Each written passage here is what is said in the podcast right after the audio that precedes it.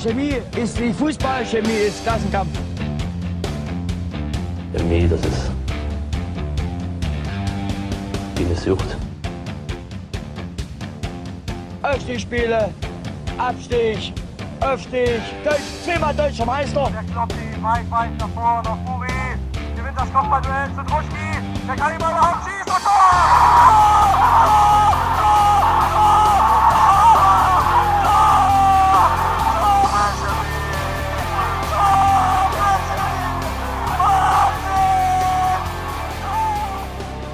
Es war eine riesige Enttäuschung. Also nicht der Wind, der einsetzende Regen, Berlin, die Anstoßzeit, der Jahn-Sportpark, nicht Krombacher, nicht der Auftritt der BSG. Dass wir die Saison immer gleich zweimal gegen die gleichen Teams verlieren, nicht die deftige Packung, die die erste Männermannschaft aus Leutsch im Prenzlauer Berg kassiert hat. All das kann ich mehr oder weniger verkraften. Doch als in der Halbzeit aus den Boxen im Jahn-Sportpark Anastasia statt Ronny Roté lief, da war es bei mir vorbei. Liebe VSG, wollt ihr uns komplett verarschen? Drei Tore einschenken, Chemie komplett an die Wand spielen und dann kommt der einzige singende Stadionsprecher Deutschlands nicht zum Zug. We were ready for Confetti. Nix war's. What the fuck? Sei es drum, die Gästefans haben sich mit Tears for Fears zufrieden gegeben und mal schnell einen neuen Song gedichtet. Ein okayes, aber bei weitem nicht befriedigendes Substitut für die größte Attraktion von kurz vom BER. Lange Rede, wir blicken zurück auf die erste Niederlage nach sieben ungeschlagenen Pflichtspielen für die erste. Wir. Moin Bastian. Hallo. Moin Nils. Guten Abend. Und mein Name ist Jonas. Und neben dem Rückblick auf das 0 zu 4 im Jansportpark sprechen wir über die Liga, geben das letzte Woche versprochene Transfer-Update zur Champions League des Ostens und blicken nach vorn in Richtung Heimspiel gegen Luckenwalde. Jetzt habe ich viel gesprochen. Wir haben noch ein paar News vorher. Und zwar ähm, gibt es jetzt für die nächsten beiden Heimspiele keine überdachten Plätze in Leutsch. Nils, was ist denn da los? Ähm, ja, die Tribüne wird saniert. Mal wieder. Ähm, das Dach wird, glaube ich, ähm, wasserfest gemacht, sage ich mal. Ähm, und für die nächsten beiden Heimspiele gegen Luckenwalde und Mäusewitz, wie du schon gesagt hast, wird die eben nicht benutzbar sein. Die betroffenen Dauerkartenhaber dürfen sich aber ein Sitzkissen gratis abholen im Fanshop äh, und werden gebeten, auf dem Dammsitz Platz zu nehmen. Ähm, ist natürlich schön, dass das jetzt äh, nach und nach auch angegangen wird. Meine, der Fortschritt in Deutsch ist ja eh und je da und dann auch die Tribüne durch diese kleinen ja, Nachlässigkeiten oder durch die kleinen Schäden jetzt zu reparieren, ist auch erstmal ein Schritt in die richtige Richtung für die Infrastruktur und ähm, bringt den AKS auch mit weiteren Glanze voran. Aber nur ein Sitzkissen, keinen keinen schicken Regenponcho mit ähm, B&T vorne drauf, oder? Keine schöne Bommelmütze. Keine schöne Bommelmütze. Apropos Bommelmütze. Die BSG Chemie wird überregional bekannter, auch im lächerlich unlustigen Privatfernsehen. Bastian, wieso das denn? Äh. das, das ist jetzt eine undankbare Aufgabe, aber ich versuche. Deswegen hast du sie bekommen, ja. Ich versuche das jetzt trotzdem, das, das nachzuzeichnen. Und ich bin natürlich überhaupt nicht vorbereitet. Ich kann jetzt nicht mal den Wochentag sagen, aber vielleicht der Reihe nach. Hm, als ihr alle im Stadion wart gegen Babelsberg, ähm, sah ich vom TV MDR und freute mich über das Spiel und freute mich auch ein bisschen über die Halbzeitanalyse, weil da Uwe Thomas, unser Mitglied der sportlichen Leitung und der Quadriga, interviewt wurde und er hatte, wenn man so will, schon ein besonderes äußeres Erscheinungsbild, weil er eine sehr auffällige grün-weiße Bommelmütze trug und eine nicht weniger auffällige weiße Jacke von Tommy Hilfiger mit grünen Applikationen, möchte ich erst mal so sagen. Ähm, war schon ein, ein gewisses Erscheinungsbild, ähm, ein, ein mutiger Auftritt, naja gut, aber das, das hat sich dann auch so, also zumindest in meinem Kopf hat sich das versendet, bis dann wann wird das gewesen sein? Am Montag oder am Dienstag? Ich weiß es gar nicht mehr. Ja, auf einmal irgendwie, ich glaube, bei jedem Chemiker, das äh, zeitgleich das, das Handy und bei jeder Chemikerin das Handy klingelte, weil eben eine gewisse Sequenz und ein paar Bilder aus dem deutschen Privatfernsehen umgingen, weil nämlich äh, TV Total und äh, also ich gehöre zur Generation, wo, man gar nicht mehr weiß, dass es TV Total noch gibt. Nils ist Generation, der hat TV Total noch nie geguckt. Und Jonas und ich, wir haben es in den 90ern irgendwann mal geguckt und haben gedacht, es ist abgesetzt. Nein, gibt es noch. Und ähm, ja, auf jeden Fall äh, rauschte da dann Uwe Thomas mit diesem, mit diesem Auftritt da durchs Bild und ja, der Moderator Sebastian Puffpaff äh, machte da natürlich auch seine witzigen Kommentare. Ähm, so nach dem Motto, dass man sich so jetzt eher keine, kein Mitglied der sportlichen Leitung eines Fußballvereins vorstellt und hatte dann natürlich da die, die billigen Lacher so auf seiner Seite. Ähm, ja, so ein bisschen 90er Jahre Humor, würde ich sagen. Ähm, allerdings kann ich das schon auch nachvollziehen, was, äh, was da so der Anlass für das Gelächter ist, weil einfach der, ich sag mal so, der Auftritt wirklich etwas kontraintuitiv ist. Ähm, die, die Bommelmütze ist natürlich witzig und diese, diese Jacke, die auch so ein bisschen aufträgt, das äh, ist alles, das ist schon ein besonderes Erscheinungsbild, aber ja, mein Gott, der Uwe Thomas hat halt dann auch den Style. Entgegen anderslautender Medienberichte ist diese Mütze übrigens nicht vergriffen. Also, ähm, die gibt es noch im Fanshop käuflich zu erwerben, zumindest online wahrscheinlich, aber auch vor Ort der neue Dauerrenner Kevin, sei Dank. Äh, übrigens äh, muss ich mich da ein bisschen rausnehmen, Bastian. Ich wusste, dass es TV Total noch gibt. Denn der Kollege Puffpuff ist mir schon mal untergekommen, als er den sehr, sehr unwitzigen äh, Gag gemacht hat, beim BVB mit einem gefälschten Fan, also mit einem gefälschten Mannschaftsbus aufzutauchen mit seinem Kamerateam und dann da fast bis zum Stadion kam, wo ich mir dachte, so Wisse, äh, Witze mit Bussen und BVB äh, sollte man sich Ja, vielleicht okay. irgendwie auch mal sparen. Ja. Da ist er mir das erste Mal so quasi untergekommen. Also ich kannte den Typen schon. Ja. Ja, ich meine, das ist ganz witzig. Ich habe früher total viel TV total geguckt, also wirklich so 90er und frü frühe 2000er, keine Ahnung. Und das ist natürlich genau dieser typische Humor gewesen, den man da ähm, immer hatte. Und es waren, waren oft äh, niederklassige, unterklassige Fußballer da, auch mit irgendwelchen Szenen und Ausschnitten.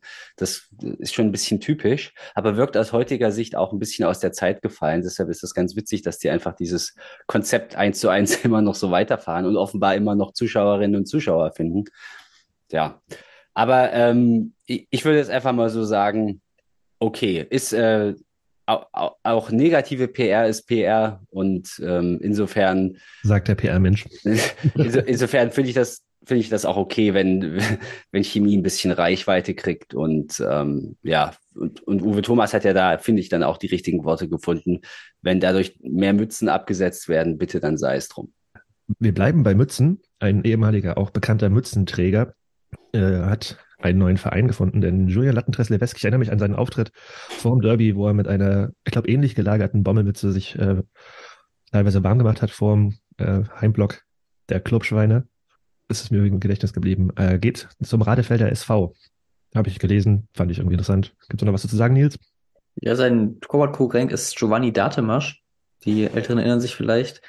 Äh, gegen also Kanja Bernburg haben wir ja mal in der Oberliga 6-1 gewonnen. Und dann hatte der Torhüter, der dann sechs Gegentore gefangen hat, ein Bild in seinen Social-Media-Kanälen veröffentlicht, in dem Stefan Karo prominent zu sehen war und die Kapitänsbinde von Karo war mit einem Davidstern ausgetauscht worden, praktisch statt äh, Chemie-Emblem oder dem Hackeball, was damals drauf war. Und da wurde dann damals vom Askania Bernburg äh, entlassen und hat anscheinend in Raderfeld wieder Anschluss gefunden. Und anscheinend jetzt auch Julien Lattentress-Levesk. Ähm, wir haben den Raderfelder SV, also ich, Lori und der Tasmaner, liebe Grüße, haben den Raderfelder SV erst kürzlich bei einem Hallenturnier bestaunen können, eben mit be bekannten äh, Datemasch, aka Fascho. Und ähm, ja, ich wünsche dann Latte dem, den, das Clubschwein zu verdrängen und hoffentlich bestmöglichen Erfolg in der äh, Sachsenliga spielen die. Alles Gute für Latte. Ja, alles Gute für Latte auf jeden Fall. Äh, jetzt habe ich keine, keine Mützenüberleitung. Ich weiß nicht, ob äh, Anja Mittag am Freitag eine Mütze getragen hat. Keine Ahnung. Ich würde aber gerne noch auf die beiden Ergebnisse des Frauenteams eingehen, denn es gab zwei Testspiele. Am Freitag einen 5 zu 2 gegen Stahl Brandenburg, wo Anja Mittag ihr Debüt gegeben hat. Uns hat leider keiner gesehen, weil wir uns alle im Jahn-Sportpark befunden haben. Aber Anja Mittag äh, hat wohl, glaube, begonnen und innerhalb der ersten halben Stunde gleich mal zwei Tore gemacht. Die anderen drei Tore hat überraschenderweise Marlene Haberecht geschossen. Die hat am Sonntag dann auch gleich weiter damit gemacht und wenn ich mich nicht verzählt habe, sechs Tore geschossen im, beim 14 zu 0 Sieg gegen Thüringen-Weiler. Ich weiß gar nicht, was das für ein Kürzel davor ist, Nils. FC eigentlich. Aber ich glaube, es waren sogar sieben Tore nebenbei. Okay, gut.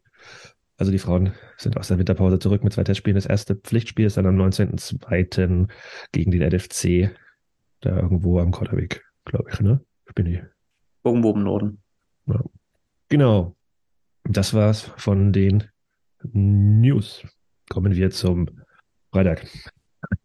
Also entgegen meiner, meiner äh, Versprechung letzte Woche habe ich mich dann doch entschieden, nach Berlin zu fahren, kurzfristig mit Loch ins Auto gesprungen und die A9 hochgefegt wie nichts, pünktlich zum Anpfiff da gewesen und eine beschissene erste Halbzeit gesehen in einem schweinekalten Stadion.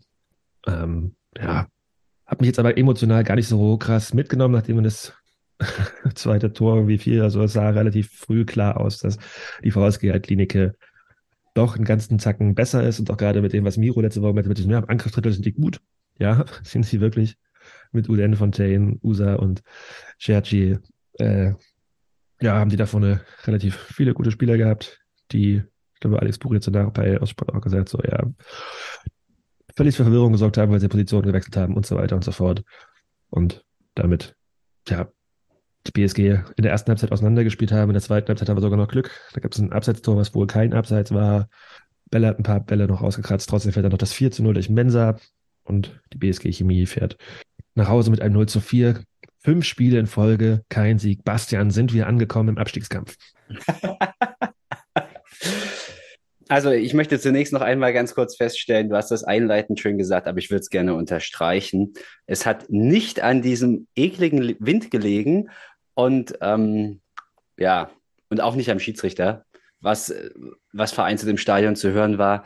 Es war einfach nur, ja, denke ich, kein, kann man ja schon auch sagen, kein guter Auftritt. Also es war vielleicht auch klingt es hart, vielleicht war es auch das schwächste Saisonspiel. Also zumindest waren wir wirklich jederzeit in, in diesen 90 Minuten sehr weit weg von dem Punktgewinn, muss man ganz ehrlich sagen. Klar, bis zum Einzelnen sah es natürlich noch ein bisschen offener aus, aber man hat schon gesehen, äh, fand ich jetzt, dass es, dass es eine Frage der Zeit war, bis da irgendwas passiert.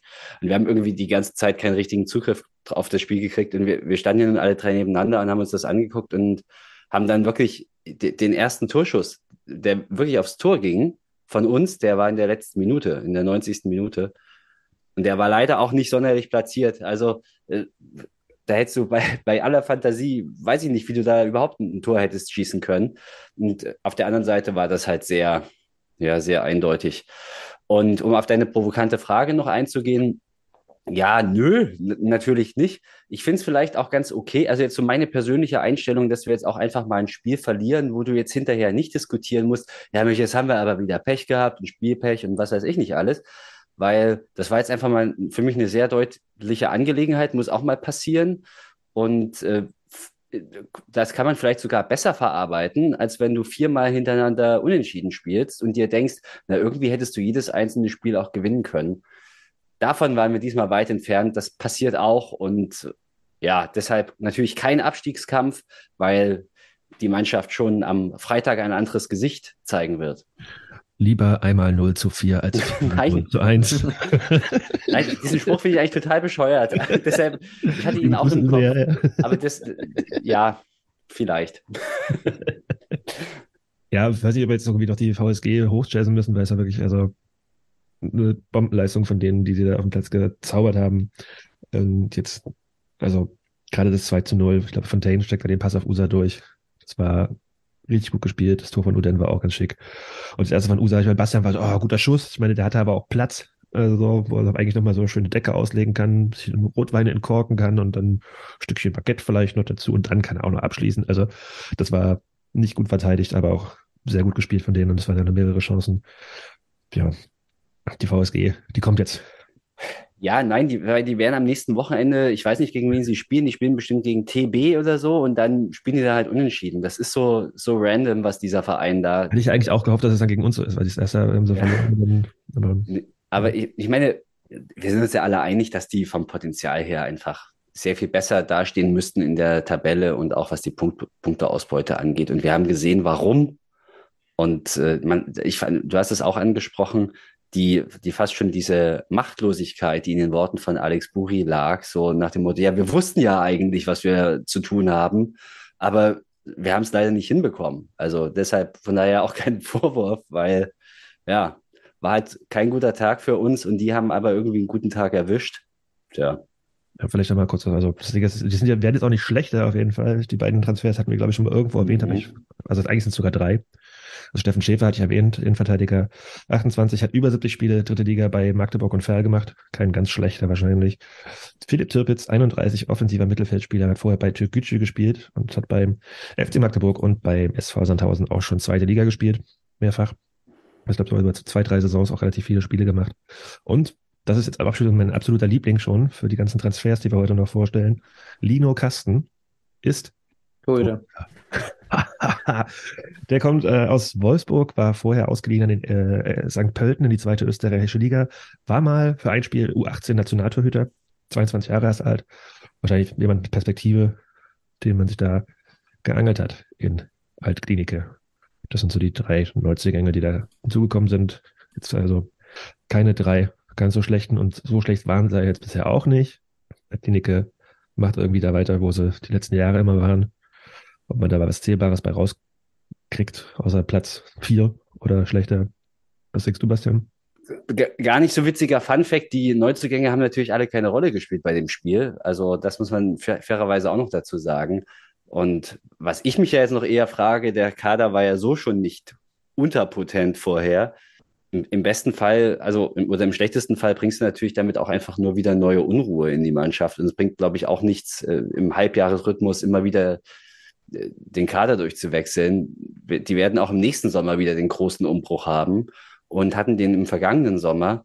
Und meine, meine These ist, wenn, wenn du so arbeitest, dann, das ist, ist ja kein Konzept, was wirklich auf Nachhaltigkeit aus ist, dann hast du natürlich große, große Mühen, da Konstanz reinzubringen. Und das, finde ich, erklärt für mich irgendwie auch so diese, seltsamen Leistungen. Also das ist für mich die einzige Erklärung, weil es gibt eine einzige Konstante und das ist Carsten Heine da auf der Trainerposition und Thorsten Matuschka, der Nebi besitzt.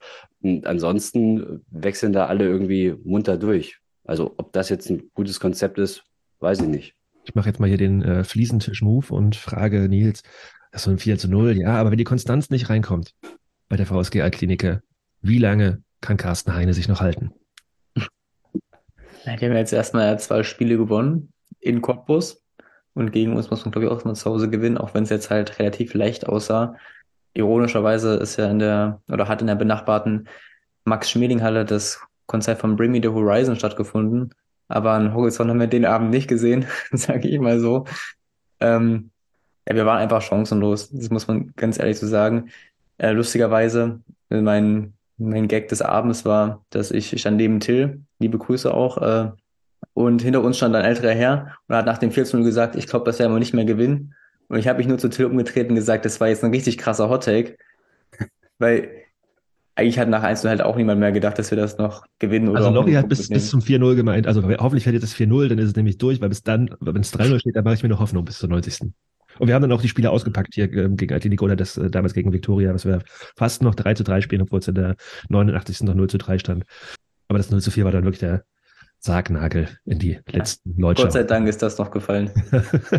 Und man muss es ja auch positiv sehen, denn damit ist der Derby, das Derby äh, im Probstheiler nicht die höchste Saisonniederlage gewesen, sondern ein belangloses Spiel bei Windstärke 27 im Jahn-Sportpark. Windstärke 64. Mindest. Aber weil du jetzt gerade Jahn-Sportpark sagst, sagst, das Wort möchte ich zumindest auch noch verlieren. Es ist schon immer wieder was Besonderes, wenn man dort aufkreuzt, weil wir haben ein total ambivalentes Verhältnis zu diesem Stadion. Das ist ja jetzt so intersubjektiv ist es natürlich nicht schön oder irgendwie auch kein Hexenkessel, keine Ahnung. Aber du guckst dir dieses Ding an und du denkst dir so, okay, hier hat Erich Milke auf die Tribüne gefurzt. Ähm, das ist, äh, und, und das, das siehst du ja diesem, diesem Stadion irgendwie auch anders. Atmet schon ein bisschen Geschichte, das ist, ist kein zeitgenössisches Stadion, das sieht aus wie so ein osteuropäisches Stadion, was du, was, was gerade da in irgendwo in Tschechien vor sich hin verfällt. Und hier steht es halt irgendwie immer noch mitten in Berlin und eigentlich sollte es schon lange abgerissen sein. Das spielst du da immer noch drin und diese bunten Sitzreihen da, hoher Wiedererkennungswert, diese, diese alten Lampen an der Tribüne, wo du denkst, die fallen jetzt beim nächsten Sturm mit runter. Das äh, ist schon alles irgendwie was Besonderes. Du siehst überhaupt nichts. Du bist, einer hat irgendwie bei Twitter geschrieben, du war der Gästeblog in Brandenburg, ja, irgendwie fast schon. Und äh, das, das stimmt alles, aber trotzdem ist es irgendwie auch ein besonderes Stadion. Das steht da als Fremd, Fremd, äh, Fremdkörper in diesem in diesem linksgrün versifften Prenzlauer Berg darum. Also das ist einfach auch in vielerlei Hinsicht unterhaltsam dort zu sein. Und ähm, ja, es ist einfach was Besonderes. Ja, 650 Leute haben sich das Spektakel angeguckt. Ich muss auch gerade dran denken, also dass da jetzt mittlerweile acht Flutlichtwesten drinstehen, ist auch ganz besonders. Aber wobei, es gab in Leute halt bis vor kurzem noch zehn, von daher sind wir da auch noch besser. Ähm, ja, ist ja so. Ich weiß nicht, ob wir zum Spiel noch irgendwas sagen müssen. Ich will jetzt keinen herausheben, der besonders schlecht oder besonders gut gespielt hat bei uns. Weil das einfach eine, also, ne, man kann man das wieder auch erzählen, dass, was, was Miro auch gemeint hat, so, die sind halt 14.30 Uhr am Freitag losgefahren, irgendwie nach Berlin nach einer Woche Arbeit und haben es halt einfach nicht hingekriegt, da irgendwie Zugriff auf das Spiel zu bekommen. Da hat kein, nichts gestimmt defensiv und vor allem haben die halt einfach auch richtig gut gespielt. Und abputzen, weitermachen, würde ich mal sagen. Ja, und vielleicht, was man noch anmerken kann, so taktisch sind wir da sehr defensiv aufgetreten, weil wir im Prinzip auch die, die klassische Grundformation eigentlich ein Stück weit verlassen haben. Ähm, zumindest waren wir offensiv dann wirklich nur mit, mit, mit zwei richtigen Offensiven da vertreten und äh, hinten Dreierkette, Fünfer Mittelfeld ähm, und vorne Meda und Mauer und Eschel nur in Anführungsstrichen auf der Bank, genauso wie Jepel, wurden dann beide eingewechselt.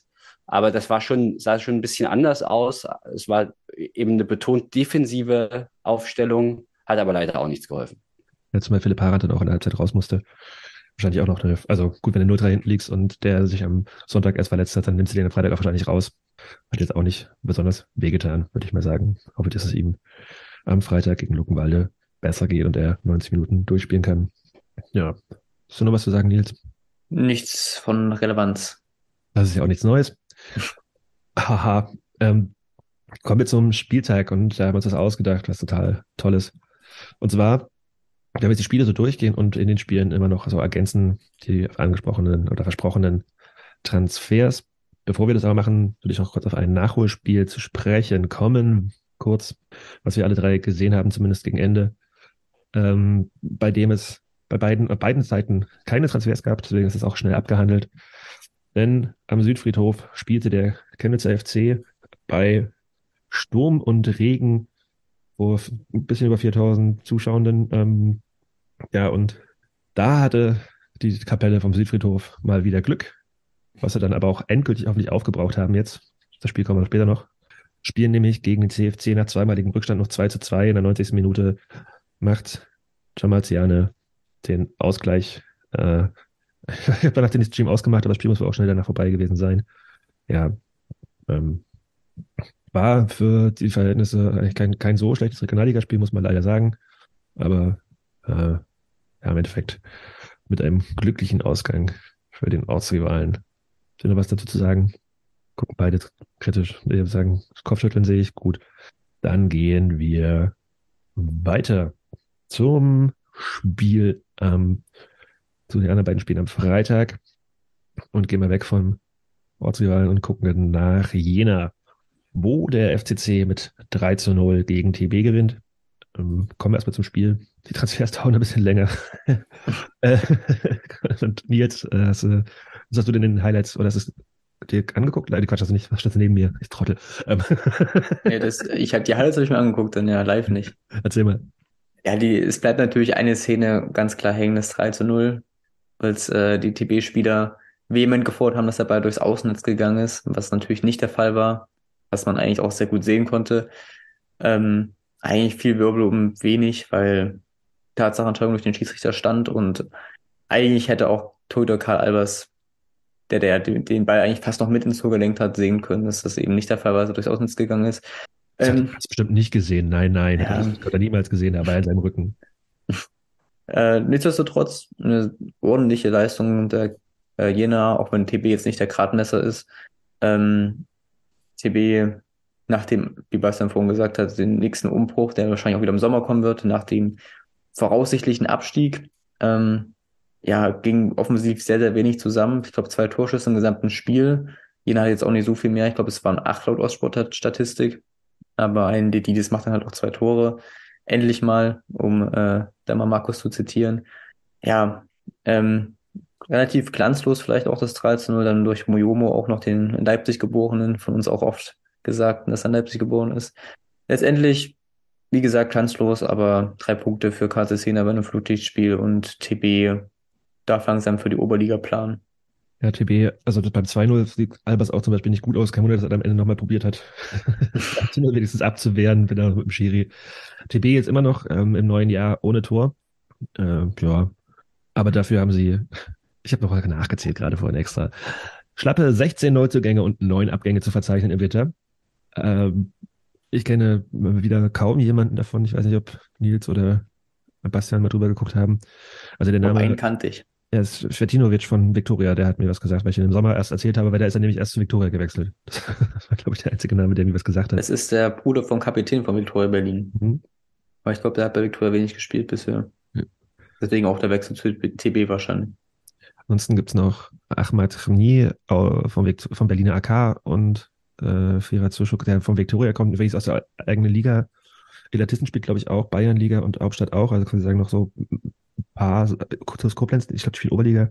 Also auch eher wieder von unterklassigen Vereinen ganz, ganz viele Leute geholt. Vielleicht auch schon in der Voraussicht, dass es in der Oberliga dann nächstes Jahr weitergeht und man mit dem Team und einem neuen Trainer dann schon mal so vorbereitet, in der Oberliga Nord weiterzumachen. Oder den letzten, ich weiß es nicht. Bastian, sagst du nur was? Ja, nein, also könnte man so stehen lassen vielleicht sogar, weil wenn, wenn man mal die Liste so durchgeht, der Durchschnitt scheint so irgendwie bei 22 Jahren zu liegen. Das sind alles sehr junge Spieler, die eher noch was vor sich haben und nicht so wie Altklinike, die dann einfach gestandene 31-Jährige holen. Ähm, das ist bei TB ganz offensichtlich anders. Ähm, aber klar, in, in Berlin ist das allgemein alles so ein bisschen unstet und die, die können jetzt alle schon im nächsten Sommer bei Tasmania spielen oder keine Ahnung. Also das muss man sich mal angucken. Ich meine, Nils hat ja jetzt gerade schon auch harte Worte gefunden für TB. Ich war zuletzt etwas optimistischer nach diesem zwischenzeitlichen 0-0 gegen den BAK, aber klar, es ist ein hartes Brett, das jetzt aufzuholen. Und insofern, klar, wäre es auch seltsam, wenn die jetzt nicht mittelfristig schauen würden mit ihrem neuen Sportdirektor und ihrem neuen Trainer da was aufzubauen, weil wie das geht, das haben die ja mit ihrer BAK-Vergangenheit auch schon bewiesen. Ja, und am Ende werden sie auch immer noch äh, bis, wahrscheinlich bis ganz zum Ende äh, auf die Drittliga-Tabelle gucken und sich dann noch das Relegationsspiel angucken, also Aufstiegsspiele angucken müssen. Denn was da von oben runterkommt mit neuem Trainer in Halle und in Zwickau und sowieso schon lange neuen Trainer in Aue, Mal sehen. Und dann jetzt gegen wahrscheinlich Stecker. Und Haring ist immer noch in Bayern vorne mit dabei, ne? Die sind so relativ klar der genau. beste Team. Und jetzt auch nicht so schlecht unterwegs. Ob es dann für den Aufstieg aus, dem, aus der Regionalliga Ost klappt. Und vielleicht am Ende steigt auch nur ein Team ab und TB hat mega Schwein. Aber das würde ich jetzt, Stand jetzt für sehr, sehr unwahrscheinlich halten. Aber was übrigens, wenn wir gerade bei dem Aufstieg und Abstieg und so weiter sind, kann man ja auf jeden Fall mal kurz erwähnen, Nils, dass äh, sich in der Region, äh, Oberliga Nord im Titelrennen eine Tendenz abzeichnet nach dem Wochenende. Genau, ja. Also es sind eigentlich drei Teams, die vorneweg sporten. Punktgleich in der Tabellenspitze sind Hansa Rostock 2 und der Rostocker FC. Die haben auch dieses Wochenende gegeneinander gespielt. Da hat Hansa Rostock äh, 1 zu 4 gewonnen beim Rostocker FC am Dammerower Weg. Und jetzt sind die punktgleich. Hansa hat die bessere Tordifferenz. Ähm, nur drei Punkte dahinter ist aber Hertha Zehlendorf. Ähm, Natürlich auch super, wenn wir nochmal nach Berlin fahren dürfen. Das wäre natürlich wunderbar, weil wir sind ja so wenig in Berlin. Immer eine sehr schöne Stadt. Und das ist nochmal eine ganz andere Ecke, die du dann kennenlernst, jetzt. Und das ist doch gar nicht so weit, stimmt. Das Zehlendorf ist ja quasi sagen, das Zehlendorf ist, ist sehr weit im Süden, Südwest oder so, ne? Ja, Was denn? Das ist doch fast mhm. Potsdam. Das müssen wir gar nicht so. Müssen wir nicht durch Berlin durch. Das ist doch geil. Will ich mal hinfahren. Aber Rostock hat ja auch seinen Charme. Das potenzielle Auswärtsspiel im Ostseestadion. Ähm, sagen wir so, ich habe schon begeisterte und weniger begeisterte Stimmen darüber gehört, potenziell nach Rostock fahren zu dürfen nächste Saison. Ähm, wir, wir müssen es ja nehmen, nehmen wie es kommt. So, das war in Kreiswald ja auch schon so. Ähm, zweimal nach Mecklenburg-Vorpommern fahren ist natürlich, jetzt kann man natürlich auch für die Mannschaft sagen, ja, das sind zwei weite Wege. Ähm, das ist sehr viel, viel, sehr viel mehr Belastung, als wenn wir jetzt noch, noch mal nach Halberstadt fahren oder nach zum Mommsenstadion nach Berlin-Charlottenburg. Ähm, aber ich habe ehrlich gesagt ganz, ganz gut Bock, dann nochmal nach MV zu fahren und ähm, werde das auch weiter spannend verfolgen, aber vielleicht kommen die auch plötzlich nochmal Blau-Weiß 90 Berlin, weil die werden nächste Saison mit Tasmania Berlin fusionieren und dann kommt die neue dritte Kraft Berlins vielleicht zum Vorschein.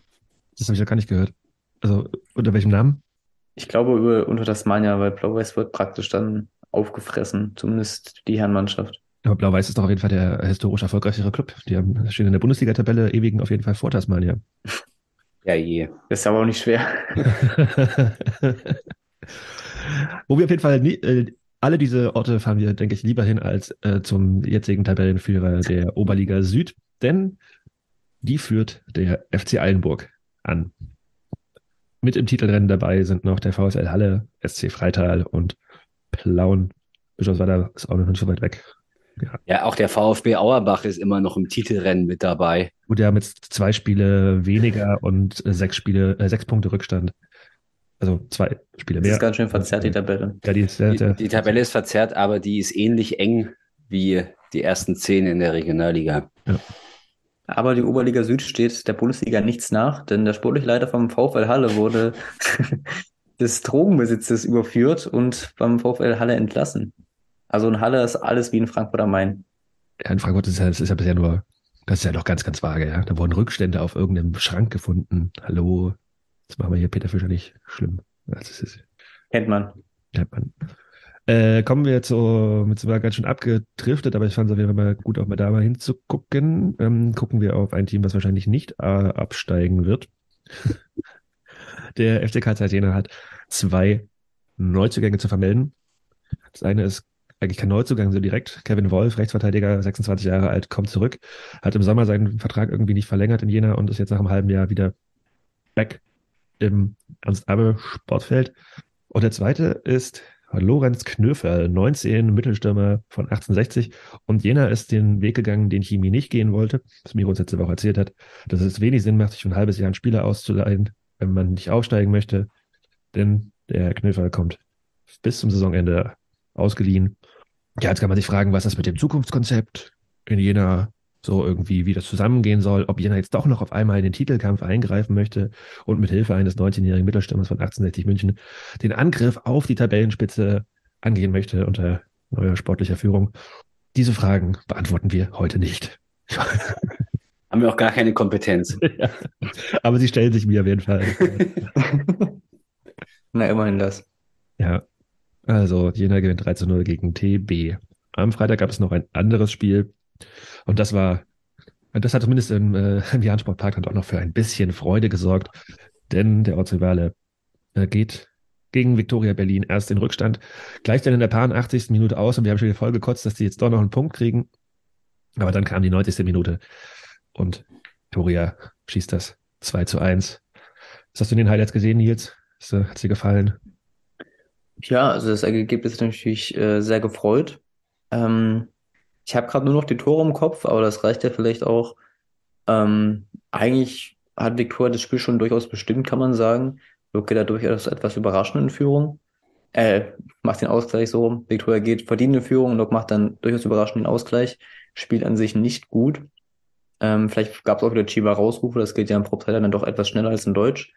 Ähm, muss man soweit anerkennen, vielleicht auch dank des Winds, aber war ein sehr schönes Tor von Linus Zimmer. Und in der 87. Minute trifft dann der eigentlich der Spieler, der bei Dynamo Dresden unter Vertrag steht, nämlich Phil Harris zum 2 zu 1 Auswärtssieg für Viktoria Berlin. Für das ja auch durchaus wichtig ist, weil wie du schon gesagt hast, Halle und Zwickau stehen auf dem Abstiegsplatz. Viktoria steht auch mitten noch unten drin. Und man muss natürlich noch gucken, ob dann der erste der Kanadier Nordost aufsteigt. Vielleicht gibt es dann 27 Absteiger. Man weiß das ja alles nicht in der Kanadier Nordost. Ähm, sehr wichtiger Sieg für Viktoria Berlin und Gerade ihr habt euch auch ja sehr lautstark darüber gefreut, über den späten Siegtreffer. Ja, das kam nicht so gut an im Gästeblock, weil. Komisch nach einem 4-0. Wir können ja, wir können ja noch absteigen. Rechnerisch auf jeden Fall. Ja, äh, ja das, das, Tor von Harris war auf jeden Fall auch eine ziemliche Bogenlampe. Also da hat Viktor Schauer mal Pech gehabt in der Nachspielzeit. Sehr verdient. Glückwunsch nach Berlin. Bei Viktoria gab es einen, einen kleinen Umbruch mit vier Neuen und vier Abgängen. Wir haben sich zwei Spieler per Laie geholt. Einmal Fabio Markelic, zentraler Mittelfeldspieler, 21 Jahre alt, aus Klagenfurt, also aus dem Schwesterverein aus Österreich, der auch dem gleichen Typen gehört. Und Laurenz Liel von Union, 21 Jahre alt, rechts außen, auch per Laie, genau beide. Und zwei erfahrenere Spieler, vor allem Eke Usoma, 33 Jahre alt, linker Mittelfeldspieler, der relativ lange zweite Liga gespielt hat, und Iba Der hat auch schon mal Bundesliga gespielt, ne? Ich gar nicht. In Freiburg. Okay, na, siehst du sogar noch. ein erfahrener Spieler für die junge Mannschaft von Victoria vielleicht auch. Hm. Und Iba May oder May, weiß nicht genau, wie er ausgesprochen wird, 24 Jahre alt, defensives Mittelfeld, kam, also war vertragslos, hat vorher in Braunschweig gespielt und da auch zweite und dritte Liga. Aber hier im EQ Soma auch nochmal, weil das ist, wenn ich halt genau dieser klassische Fall, dass so ein Wandervogel, der kam vor der Saison, kam der zu TB und da waren alle Schlagzeilen voll, oh, Ex-Bundesligaspieler jetzt bei TB und äh, spielt dann eben auch die, die Hinrunde und ja, nach einem halben Jahr ist er jetzt bei Victoria. Und wenn man da nicht super aufmerksam hinguckt, dann rutscht einem das alles durch. Morgen ist der bei Tasmania. Ich habe keine Ahnung, aber das ist alles so ein bisschen schräg. Gut. Ja. Also, vielleicht bleibt er jetzt auch bei Victoria und wird er was aufbauen mit dem jungen Team. Und, äh, ja. Kann ja alles sein, Bastian. Sei mal nicht so. Ja, das ist, du hast recht. das waren die drei Spiele am Freitag. Das 4 zu 0 der äh, VSG gegen die BSG haben wir schon gesprochen. Am Samstag gab es zwei Partien im Poststadion. Ja, gewinnt das Team der Stunde, muss man glaube ich leider so sagen, inzwischen. Am Geburtstag ihres von uns allen heißgeliebten Cheftrainers. Der BFC gewinnt 2 zu 0 beim BAK. Ja. Was war das für ein Spiel, Nils? Es war ein ansehnliches Regionalligaspiel. Ähm, es gab gutes Hin und Her, sehr rassiges Spiel, wie man so schön sagt, ohne die ganz, ganz großen Torchancen. Das, das, was im Kopf geblieben ist, war ja, was du auch gesagt hattest, dass kein Platz für Rassismusbanner vom Gästeblock hing. Vielleicht gab es auch deswegen keinen Support aus dem Gästeblock, man weiß es nicht. Ähm, TB, äh, TP, der BFC besteht, Jetzt musst du aber von, von TB wird sich auch noch äh, canceln lassen. Ja, also, ja, ja. ja, das ist dieselbe Soße da. Nee. Der BFC bestätigt auch sein, seine starke Form, kommt dann Mitte der zweiten Halbzeit zum Führungstreffer. Ähm, ich weiß gar nicht mehr von wem, aber auch egal beim BFC. Und sie spielen ganz gut runter. Der BAK, ähm, ja, die anhaltende mittelmäßige, unkonstante Form behalten sie da dabei. Und der BFC gewinnt dann verdient mit 2 zu 0. Ähm, trotzdem noch komischerweise der BRK weiterhin oben dran. Der BFC jetzt aber auch mit wieder im Aufstiegsrennen. Und man muss sagen, das hätten wir vor ein paar Wochen nicht gedacht. Und die spielen gerade auch wirklich richtig, richtig stark. Hat man auch beim Gastauftreten Leute vielleicht nicht gedacht. Die Tore haben Sujic und Breitfeld gemacht. Nur so, falls sich irgendwie interessiert. Das habe ich doch gesagt. Ja, also abgesehen von dem Ausrutscher gegen Luckenwalde kurz vor der Winterpause sah das relativ lange gut aus für Cottbus. Also der Unentschieden bei uns. Ansonsten haben die das letzte Mal davor verloren. Ich scrolle und scrolle und scrolle. Das ist viel zu nicht, nicht Cottbus, sondern der BFC. Also jetzt haben wir den BFC schon mit TB verwechselt. Nein, die, sie haben bei Cottbus verloren. Äh, Ach so, gut. Nee, was wird gesagt? gut, gut, gut. Ja, also, ah nee, genau, da ist es am 6. November haben sie in Erfurt verloren. Aber seitdem gab es nur noch einmal diesen Ausrutscher gegen Luckenwalde und äh, ansonsten ungeschlagen und ja. Ja, also das, das wir hatten das auch schon in den vergangenen Wochen hier thematisiert. Die spielen seit dem Herbst wirklich gut. Also Ergebnisse sind eben gut. Die, die Mentalität ist da zurück. Das ist ja nie so, dass man wirklich sagen kann, dass die herausragenden Fußball spielen, wie das jetzt vielleicht ein, also gut, mit Abstrichen, ja, aber vielleicht, wie man das Erfurt attestieren kann oder auch Cottbus. Aber ähm, der, der BFC ist halt super effizient und die die ziehen die Spiele und auch das hier beim BAK war ja jetzt auch eben nicht so eine super eindeutige Geschichte. Es kann halt auch in der ersten Halbzeit in die andere Richtung gehen. Und wenn sie, wenn sie da eben nicht mit, mit einem 0-0 in die Pause gehen, läuft das Spiel halt wahrscheinlich auch anders. Aber die, die beißen sich dann da auch durch und sind richtig eklig zu bespielen. Das ist, mit denen ist zu rechnen.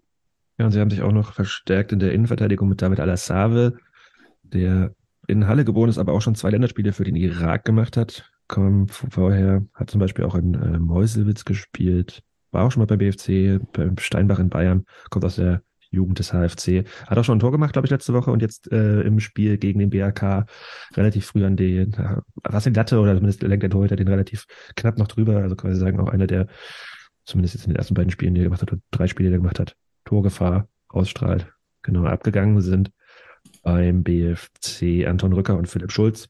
Beim BRK ist jetzt im Ausnahmsweise nicht so viel passiert. Da kam nur Serkan Dursun aus Havelse, 21 Mittelstürmer aus der St. Pauli-Jugend. Und Ahmad Reh ist zu TB gegangen, wo auch sonst hin. Ja. Sind noch irgendwelche Gedanken zu den beiden Teams oder dem Spiel? Wenn nicht, gehen wir zum, zur Partie SV Babelsberg 03 gegen Hertha BSC 2. Das gewinnt Babelsberg durch ein Schachmarktor. Äh, tja, ich würde mal dieses, diesen Dreier für Babelsberg unter glücklich, sehr glücklich verbuchen, oder Bastian? Glücklich und wichtig, weil ähm, aus Babelsberger Sicht ähm, klar, das, das kann auch in, das Spiel kann auch in alle Richtungen gehen, aber irgendwie ist das halt so ein typisches Spiel für die Hertha-Bubis, die, die sich immer wieder nicht belohnen für das, was sie halt da auf den Rasen bringen. Das war eben auch in Babelsberg so. Und ähm, ja, warum ist es für Babelsberg wichtig? Klar, die haben auch eine, eine Negativserie hinter sich. Und also nach einem recht oder nach einem sehr guten Saisonstart lief das ja dann bestenfalls noch solide. Und ähm, zum Beispiel hätten sie auch bei uns verlieren müssen, finde ich.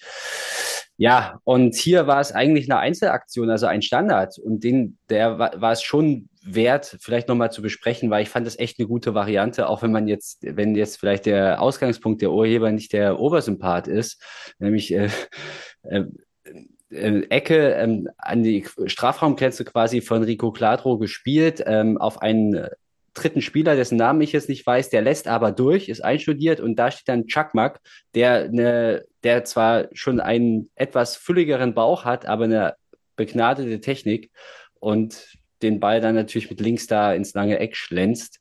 Sieht zwar auch ein bisschen seltsam aus, so äh, ob dieser Ball vielleicht auch etwas besser, also etwas haltbar ist, vielleicht nicht unbedingt haltbar, aber der Torwart bewegt sich erst sehr spät und nicht wirklich motiviert. Ähm, aber die Variante war super und die hat das Spiel entschieden. Ja, jetzt gewinnt der Babelsberg das erste Mal seit langer Zeit. Und das ohne den Trainer. Tja, ist der Stuhl von Ziesche wackeliger als sein Stand, Nils? Oder genauso wackelig, so muss man zu sagen. Ich glaube, er ist langsam der Stand von Ante Czovic wackelt, weil da hat er zwei, glaube ich, auch seit einigen Spielen nicht mehr gewonnen. ähm, klar, ist eine junge Truppe und die haben jetzt auch nicht das Ziel Aufstieg ausgerufen, aber die haben schon sehr, sehr viel Pech auch jetzt in den letzten Monaten gehabt und wenig Ergebnisse erzielt. Ähm, haben auch eigentlich wieder sehr gut gespielt, hatten einige gute Gelegenheiten, auch durch den Trainer so Maurice Czovic, der da, glaube ich, eine tausendprozentige beinahe vergeben hat. Aber wie Lochi das beim ersten Spiel schon gesagt hat, das ist dann Altherrenfußball, so ein Chuckmark, der schweißt dann halt so einen rein und stehst halt blöd da und hast null Punkte mitgenommen. Und Babelsberg weiß eigentlich vielleicht auch gar nicht, wie genau die das Spiel gewonnen haben, aber sie haben es halt gewonnen. Ja, also würde ich auch so unterschreiben. Das mit dem Ziel war auch irgendwie eher nur so Bumsgelaber. Aber er hatte hast recht, mittlerweile auf Platz 14, nur noch vier Punkte vor Luckenwalde, die haben ein Spiel weniger. Wir haben jetzt ja schon mal so ein bisschen drüber philosophiert. Ne? Was macht ein Hertha mit der zweiten Mannschaft, wenn die in die Oberliga absteigen? Melden sie den Spaß ab, machen sie weiter. Äh, wenn es weiter in die Richtung geht. Ja, also zunächst einmal, Nils, ich fand das interessant, was du gesagt hast. Ich glaube aber nicht, dass ernsthaft da irgendwie Ante Jovic in Frage steht. Da muss schon auch noch das ein oder andere passieren, wenn die da wirklich richtig unten reinrutschen wollen oder sollen. Ich kann mir das nicht richtig vorstellen. Ich denke auch, dass die dann wieder ihre, ihre Dinger ziehen werden. Und bei, bei denen kann es ja jederzeit passieren, dass die mal irgendwie drei Spiele lang alle weghauen, die die vor die Flinte bekommen. Und ich, äh, ich sehe das noch nicht. Aber ich bin gespannt. Mal sehen, wer recht behält. Und ob die die abmelden, wenn sie absteigen, ist eine sehr hypothetische äh, Diskussion, finde ich, weil ich halte es wirklich nicht für, für wahrscheinlich, dass die, dass die absteigen. Da spielen ja auch noch eine ganze Menge Jugendspieler da. Zum Beispiel haben sie jetzt gerade Tim Goller aus der U19 hochgezogen, der ähm, ich habe die Tage in Twitter-Post gesehen, wo so gefragt wurde, welche Spieler von Hertha aus der Jugend könnten denn so potenziell ja, Bundesliga-Niveau haben und da fiel der Name Tim Goller in den Kommentaren unten drunter schon relativ häufig. Also der spielt jetzt auf jeden Fall bei der zweiten. Mesut Kesik ist zurückgekommen ähm, aus der Türkei, ich glaube von, ich weiß nicht mehr. Und Christ, äh, Cristalino Artemona, ist die Leihe auch beendet wurde und da kennst zurück aus. Die der ist abgegeben worden. Ha, Jonas, liest du mal richtig. Der geht nach Kortrijk in die erste belgische Liga. Also haben sie auch noch einen Jugendspieler nach Belgien verkauft. Bei Babelsberg gab es zwei Neuzugänge. Der eine ist Thomas Haran aus Velenje, aus der zweiten slowenischen Liga, 24 Jahre alt, Torwart, also wahrscheinlich nur ein Nummer zwei noch geholt oder so, oder Nummer drei, Perspektivspieler, who knows, mit 24 aber auch nicht mehr so jung, für Hertha eigentlich, ne? Der andere Name ist da schon ein bisschen spannender, denn Leon Bürger kommt aus Ferl, 23 Jahre alt, zentraler Mittelfeldspieler, hat lange in der Jugend in Jena gespielt. Warum? Weil sein Vater nämlich Henning Bürger ist und den Bruder Luca, den kennt Nils auch ganz gut. Wo spielt er denn? Beim großen ZFC Meuselwitz. Und Leon Bürger hat auch schon ein paar Partien in der zweiten und dritten Liga gespielt. Also für Babelsberg nochmal noch einer im Mittelfeld, der nicht ganz so schlecht ist. Ja. Was erwarten wir von Babelsberg noch den Rest der Saison jetzt? Mit diesen Neuzugängen vielleicht auch. Uh, ähm, also ich glaube nicht, dass sie nochmal in das Aufstiegsrennen eingreifen, wirklich ernsthaft. Ähm, dafür sind die manchmal jetzt zu unkonstant oder auch, wie gesagt, das, die Leistung am Wochenende war jetzt sportlich auch nicht gut. Klar, das Ergebnis hat gestimmt, aber das klappt halt auch nicht immer. Ich glaube, da, wo die jetzt stehen, sind die ganz gut aufgehoben, so, so in der oberen Tabellenhälfte, aber praktisch auch im Niemandsland. Da gehören die halt auch hin. Ja, wenn man die beiden letzten Spiele anguckt. Also waren das vier Punkte, die mehr als glücklich waren für Babelsberg, meiner Meinung nach. Am Sonntag sind wir schon, gab es vier Partien. Fangen wir mal an mit dem torreichsten und spektakulärsten Spiel. Der SV Lichtenberg 47 verliert zu Hause mit 3 zu 4 gegen Rot-Weiß Erfurt. Wir schalten nach Lichtenberg. Was für, ein, für eine Partie. Und wie glücklich ist dieser Sieg für Erfurt, Bastian? Also ich glaube, das ist so ein Spiel, was jeder von uns gerne 90 Minuten im Stadion gesehen hätte, weil das halt alles hatte, was du brauchtest. Dramatik, wechselnde Führungen, ähm, schöne Spielzüge, kuriose Tore. Waren auch viele kuriose Tore, kuriose Tore dabei. Und ja, aus Lichtenberger Sicht, ich bin ja jetzt hier, muss jetzt hier auch ein bisschen lokalpatriotisch sein, ist das natürlich mindestens ein verschenkter Punkt weil du dich eigentlich belohnen musst als Lichtenberg 47 für eine doch schon bravouröse Leistung gegen ein absolutes Spitzenteam, das aber aus leider aus Sicht der Heimmannschaft jederzeit in der Lage ist, offenbar vier Tore zu schießen. Und ja, das ging ja schon richtig gut los, dieses, dieses Spiel mit einem, mit einem Sonntagsschuss von Ovcharek, der den Ball da irgendwie volles Risiko Volley aus 20 Metern einschweißt, wo du wirklich nicht mehr viel machen kannst. Und dann läuft es aber so, wie du, wie es laufen muss, wenn die Situation so ist. Nämlich Erfurt dreht das Spiel innerhalb von vier Minuten. Ähm, und diese beiden Tore, die waren total kurios, weil das erste, das, der Ausgleich von Hairola, elf Minuten nach dem, nach der Führung der Lichtenberger, äh, ja, das es hat ein gewisses Geschmäckle. Ostsport hat das ja auch sehr ein bisschen breiter getreten, weil es im Prinzip aus der einen Perspektive sieht es aus wie ein Foul, aus der anderen Perspektive sieht es irgendwie nicht mehr so aus wie ein Foul. Können wir dann, dann vielleicht auch nochmal drüber diskutieren, weil es sieht so aus, als ob Hairola bei einem langen Flugball seinen Verteidiger wegschubst, hat dann freie Bahn und lobt den Ball über den, äh, über den Niklas Wollert ins Tor. Und vier Minuten darauf kommt dann das 2-1, wo ähm, ja, der Torschütze des ersten Tores, nämlich Ovcharek, dann unglücklicherweise ins eigene Tor äh, trifft. Ähm, bisschen, bisschen kurios. Und ja, dann schafft es aber Lichtenberg nochmal zurückzukommen. Was passiert natürlich? Äh, Rot-Weiß Erfurt geht wieder in Führung 3 zu 2 und dann kurz vor Schluss schafft, schaffen es die Lichtenberger zu einem 3 zu 3, wo du denkst, das Spiel ist durch, 86 Minuten, hier erkämpfst du dir einen Punkt. Und zwei Minuten später kriegt Rot-Weiß Erfurt eben nochmal bei einer Ecke den Ball über die Linie. Also super spektakuläres Spiel und aber auch doppelt bitter für Lichtenberg, die da unten drin stehen und jeden einzelnen Punkt sehr gut gebrauchen können. Ja, also ich habe die Szene von Hairola gerade nicht mehr im Kopf. Ich habe das nur in der Halbzeit ähm, bei dem anderen torreichen Spiel an diesem Spieltag, also an diesem Sonntag gesehen. Deswegen müsst ihr jetzt vielleicht was dazu sagen. Ja, Ostsport war sich auch nicht so schade, das nochmal als einzelnen Clip hochzuladen. Ähm, Ein TikTok oder so. mit Dennis Jepel zusammen. Ja, genau. Nee, ähm, es ist halt eine 50-50. Also ich kann es verstehen, wenn man das abpfeift, ich kann es aber auch verstehen, wenn man das laufen lässt. Für mich persönlich ist es ein bisschen zu wenig, das abzupfeifen, daher vollkommen okay, dass es laufen gelassen wird. Und ähm, ja, für Lichtenberg ist natürlich schade, dass in der 90. dann das 3-4 fällt. Die brauchen halt den Punkt wirklich sehr eigentlich. Aber Spielerisch war es, glaube ich, auch relativ okay, weil er war die etwas bessere Mannschaft. Unentschieden war auch fein gewesen. Aber gut, so ein Lucky Punch passiert halt mal. Und dann muss halt Lichtenberg nach vorne gucken und die Punkte woanders holen. Der Lichtenberg jetzt seit Anfang November ohne Sieg. Den haben sie geholt gegen wen? Südfriedhof? Korrekt. Äh, ja, aber ich habe auf jeden Fall auch diese, diese Highlights gesehen, dachte mir so, oh fuck, also das, wie bitter, dass man da nicht wenigstens einen Punkt mitnimmt. Das ist halt dann genau dieses oben gegen unten Spiel, wo dann am Ende wirklich mit einer relativ einfachen Eckballsituation so auf dem kurzen Pfosten weitergeleitet, in der Mitte steht einer frei. Man sich halt die Punkte, den Punkt noch in allerletzter Sekunde aus der Hand hat nehmen lassen. Bitter für Lichtenberg. Und äh, wir haben einen neuen Tabellenführer in der Regionalliga Nordost. Der kommt aus der thüringischen Landeshauptstadt und heißt Rot-Weiß Erfurt. Ja, äh, zu den Transfers. Erfurt habe ich, ich vergessen aufzuschreiben. Nee, doch, die habe ich doch irgendwo geschrieben. Da haben wir sie. Da ist nämlich auch ein bisschen was passiert. Drei Neuzugänge gab es. Äh, den Canicia Elva, ein Kanadier, der auf Santa Lucia geboren ist und aus Ingolstadt kommt, hat immerhin über 100 Drittligaspiele, ist zweimal aufgestiegen, hat Nils festgestellt, und hat niemals zweite Liga gespielt. Hast du mal recherchiert, warum? Gute Frage. Ich habe ihn auch letztes Jahr, nee, vorletztes Jahr gegen Osnabrück in der Relegation gesehen. Ich glaube, da hat er auch sogar ein Tor geschossen. Zumindest hat er gespielt. Aber warum er nicht in zwei Liga nicht gespielt hat? Ich, ich dachte ja auch, er hat zwei Liga gespielt, aber dann hast du mir widersprochen, vollkommen zu Recht. Aber er hat nie zwei Liga spielen dürfen für Ingolstadt. Warum auch immer. Ja, jetzt kann er vielleicht dann einfach bald wieder dritte Liga spielen. das läuft. Es gab noch zwei weitere Neuzugänge. Ismail Mansaray kommt auf, aus, von Teutonia Ottensen, Teutonia Ottensen aus, die spielen auch Regionalliga Nord, glaube ich, ne? Innenverteidiger, 19 Jahre, jung.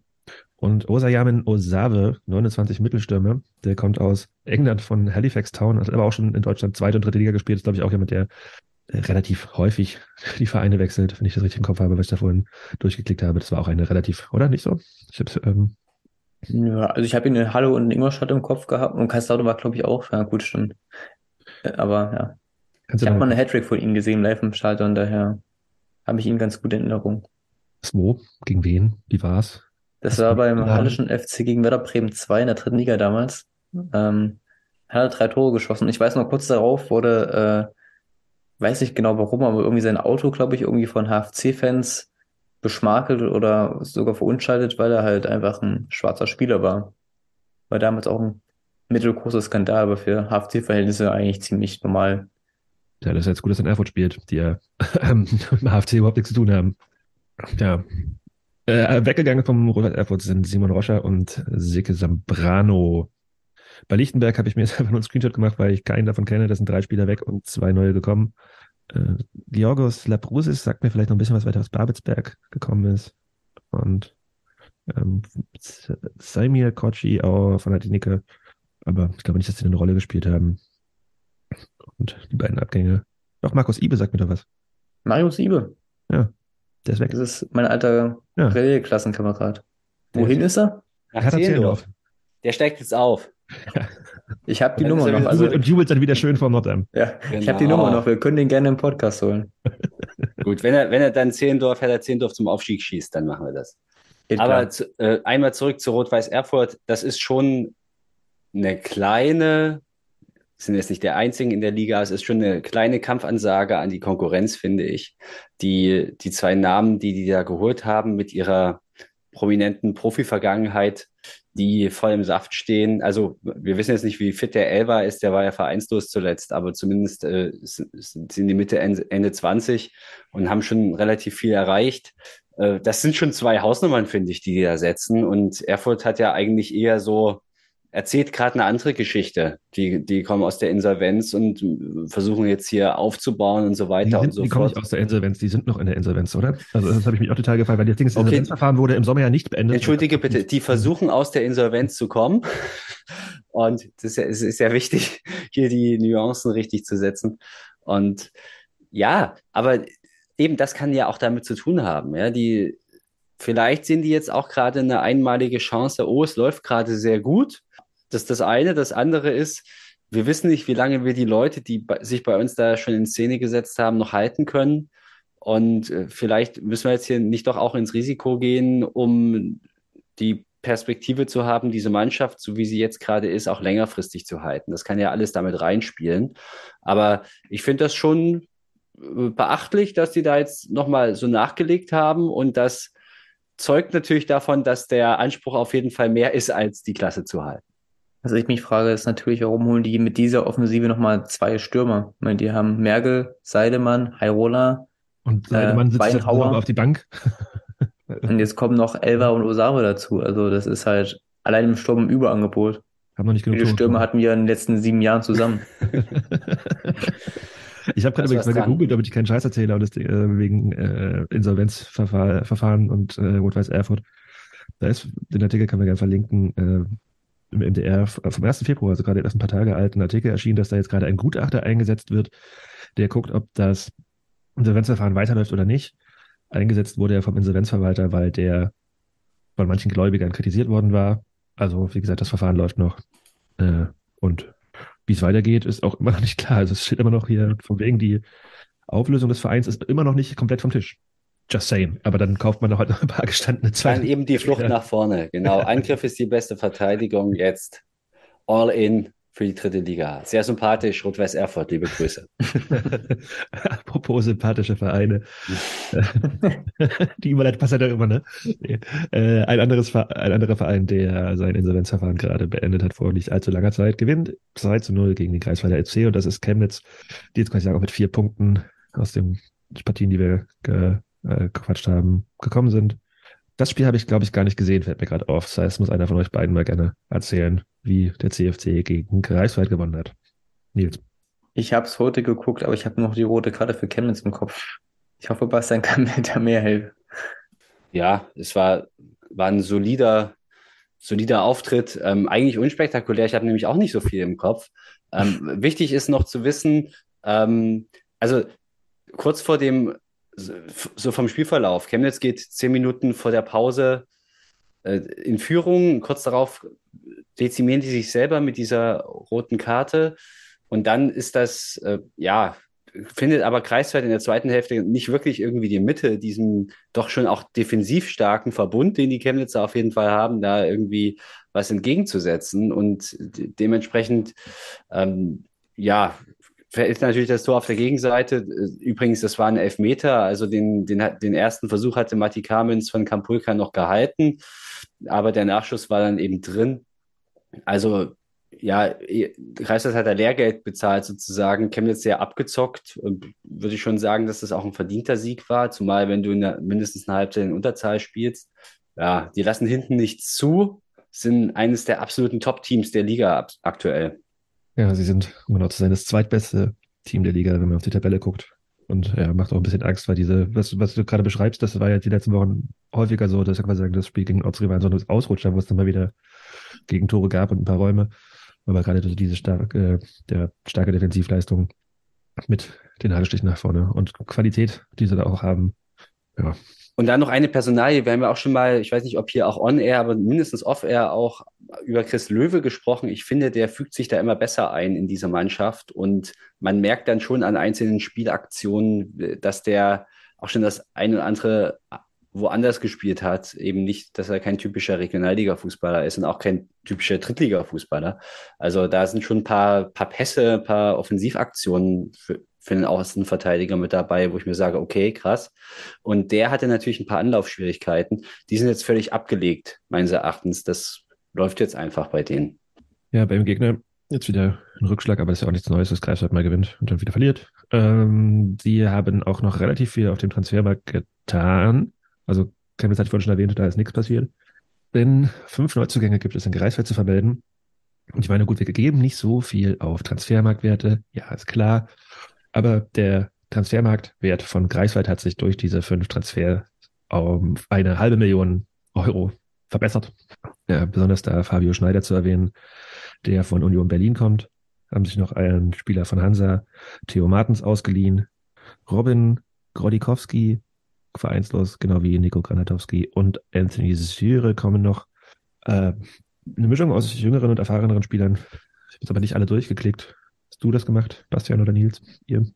Also wichtig zu sagen ist, dass äh, Granatowski und Syre auch gleich gespielt haben, ähm, jetzt zuletzt. Also das sind dann schon auch Spieler, die sofort weiterhelfen können und Krolinkowski, Krolikowski auch offenbar, wenn ich das jetzt gerade richtig überblicke.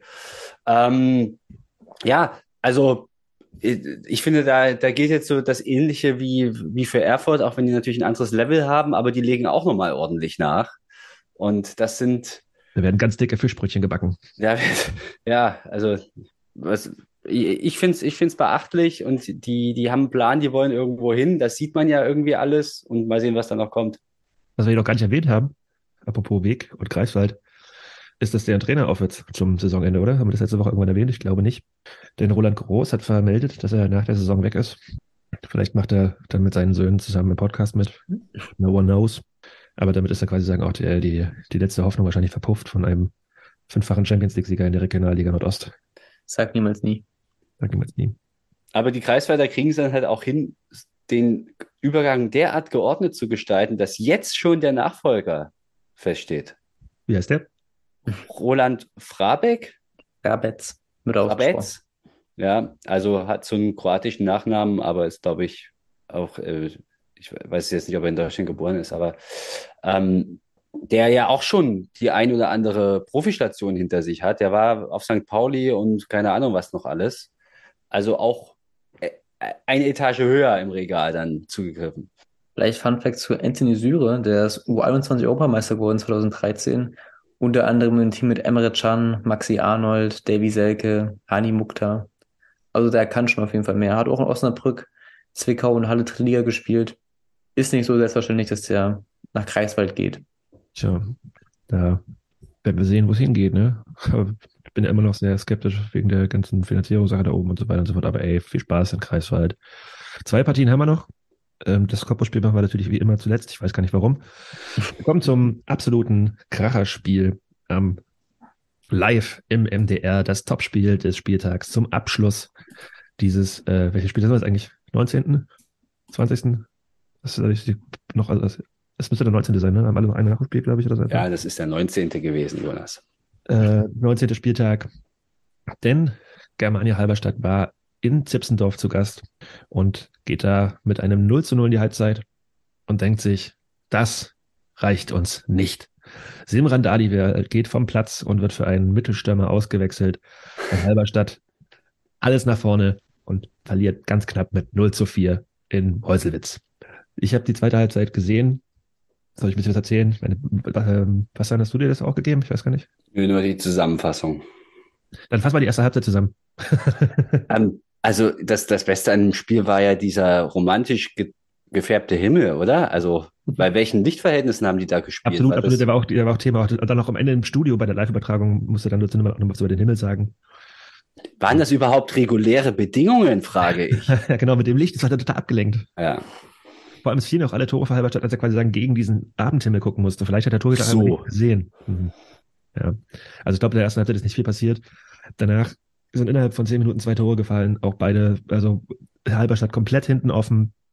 Mäusewitz danach nur noch gut gekontert. Es gab noch ein, zwei Situationen, wo der Mäuserdorfer Torhüter mit dem Namen.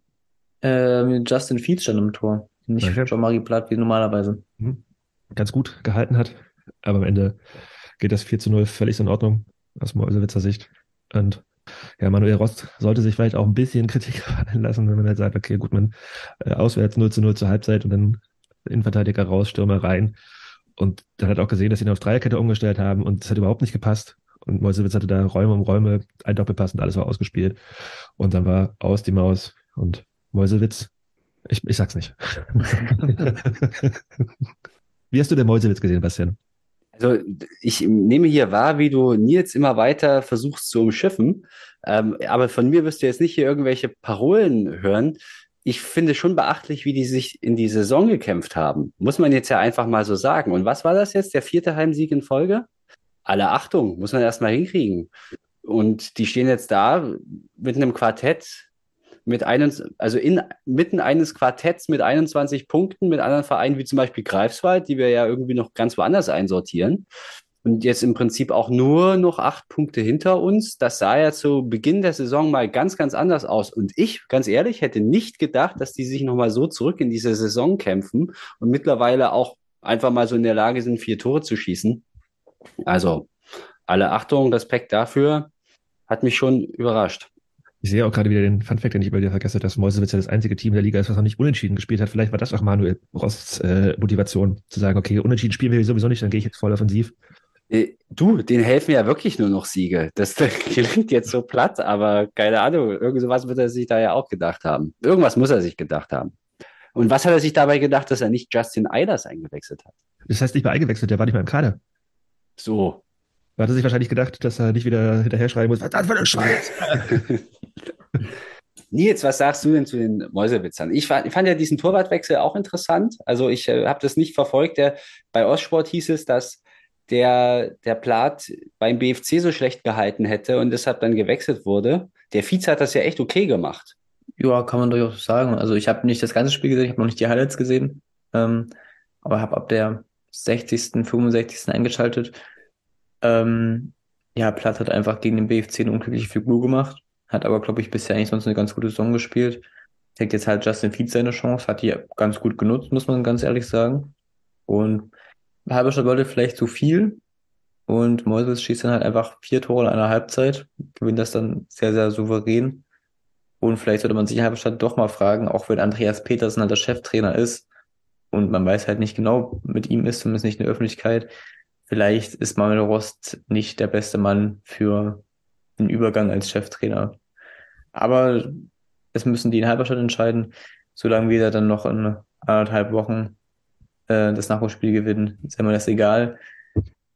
Aber auch in Halberstadt wird die Luft, glaube ich, langsam dünn Richtung Regionalliga, äh, Richtung Oberliga natürlich. Ja, Moment mal, langsam dünn. Also bei denen ist ja wirklich alles verloren, würde ich jetzt einfach mal so sagen. Vorhin hast du. OTB hast du doch zum Klassenhalt geredet, oder? Ja, ja, bei, ja da habe ich noch etwas mehr Hoffnung gehabt. Aber Halberstadt ist doch schon da absolut am Limit und naja. Ja, wir werden nächste Woche vielleicht hoffentlich noch mal ein bisschen über Halberstadt sprechen können. Ähm, vielleicht bei den Neuzugängen, da ist auch ein bisschen was passiert. Also es sind sechs Spieler gegangen, fünf neue gekommen. Und dann haben sie mal Dali, weil er schon erwähnt gehabt, zur Genüge. Ich fand den, was auch in der Übertragung vom MDR erwähnt wurde, Ilya Giuliani haben sie ihn gleich ausgesprochen. Ähm, der kommt aus der, vom SSC Weißenfeld, bei Nils um die Ecke quasi. Also von da wurde. Fahrschulverein, by the way. Ja. Äh, Aber, ne. der den, den Manu Rost wohl irgendwo in der Zeitung gelesen hat. So war zumindest das Narrativ vom MDR. Und die Geschichte so cool fand, die nicht vorspielen lassen. Dann wurde auch eingewechselt gegen Mäusewitz. Quasi auch zum Einsatz gekommen. Und die anderen beiden, äh, Jona Renner und Finn Klischetzky, kommen von Braunschweig beziehungsweise Hannover 2.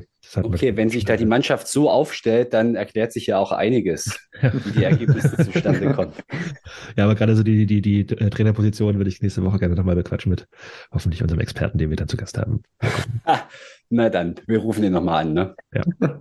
Genau, bei Mäusewitz gab es einen Neuzugang mit Patrick Scheder, der aus Bayreuth kam. Der ist aber auch ein bekannter Name, Nils, oder? Und der auch gleich getroffen hat. Im Übrigen. Genau. Er kam oder hat schon zuvor Jena gespielt, ist dann äh, im Sommer nach Bayreuth gegangen, hat dann nicht wie er hofft Drittliga Luft schnuppern können, sondern hat da eigentlich keine Rolle gespielt und kehrt jetzt zurück nach Thüringen und hat sich ganz gut eingeführt, äh, hat eine sehr gute Technik, wie man gesehen hat, ist relativ schnell und ich glaube, von denen darf man sich im Eufels noch einiges erhoffen, weil der hat durchaus das Potenzial zu mehr als Regionalliga. Ja, vielleicht geht er dann zurück nach Jena, wenn er gerade jetzt bei Jena 2 weiter ausgebildet wird. äh, und Daniel Kovace Kovacevic ist weg. Äh, rechter Verteidiger, der mir jetzt aber auch nichts sagt. Kommen wir zum letzten Spiel, zum Kracher in Brandenburg, dem, ich weiß nicht, wie oft ich es wirklich gehört habe, dem kleinen Brandenburg Derby in Luckenwalde.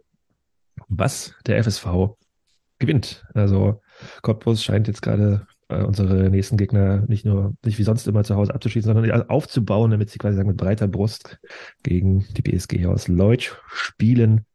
Ja, das 1 zu 0 macht, glaube ich, Borowski relativ früh in der zweiten oder dritten Minute und danach fällt kein Tor mehr. Fun Fact, also ich, ich habe hab probiert zu recherchieren, aber ich habe es nicht rausgefunden, seine wievielte gelbe Karte es ist.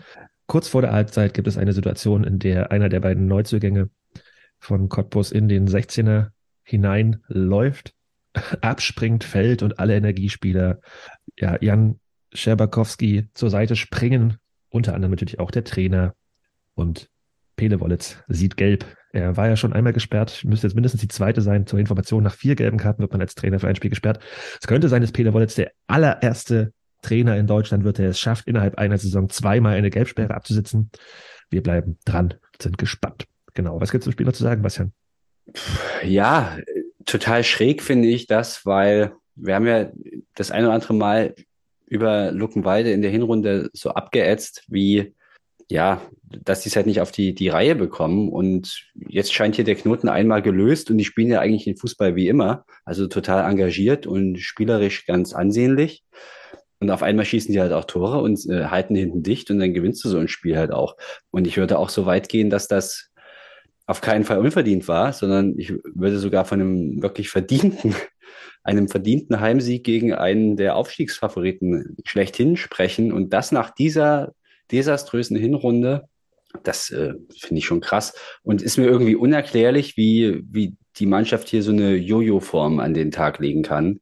Und noch unerklärlicher und noch ärgerlicher ist es, dass wir als nächstes gegen die spielen. Ja, vor allem die Anfangsphase hat Energie komplett verpennt. Also ich glaube, da können sie froh sein, dass es erst irgendwie nur 1-0 steht nach 10, 15 Minuten, zumindest aus den Highlights heraus.